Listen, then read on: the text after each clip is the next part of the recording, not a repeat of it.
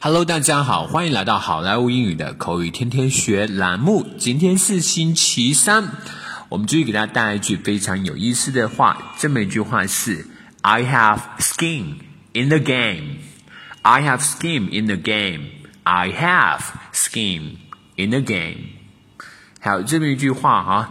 每一个单词大家都应该很清楚，这个 skin 就是皮肤的意思，game 就是游戏比赛的意思。I have skin in the game 啊，这么一句话，大家顿一看啊，还真不知道这是什么意思呢。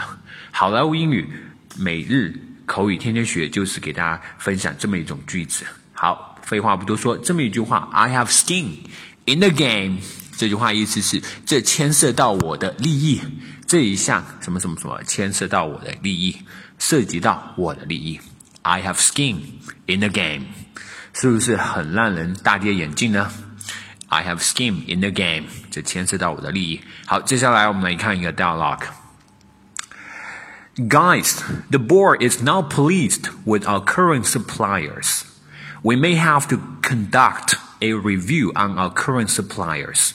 Whoever gave the unsatisfactory performance will be removed from our system。同志们，董事会对我们现有的供应商不是很满很满意，可能我们需要对呃我们现有的供应商进行一下考核。考核不合格的供应商将会从我们的供应商体系当中移除。Oh shit! I have skin in the game. I've got stakes in one of our suppliers. 我靠，这可涉及到我的利益了呀！我在我们其中一个供应商当中有股份的呀。How the reviews will be conducted shall be put up on our website.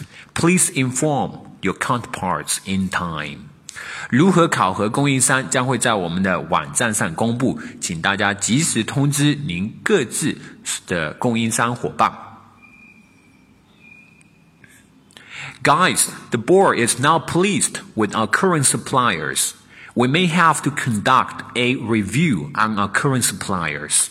Whoever gave the unsatisfactory performance will be removed from our system.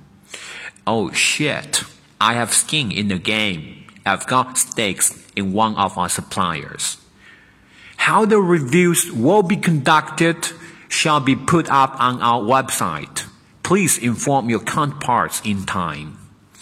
Alright, folks, that's so much for today. 更多地道英语学习资源，欢迎锁定、欢迎关注微信公众号“好莱坞英语”。我是你们的主播 Vic。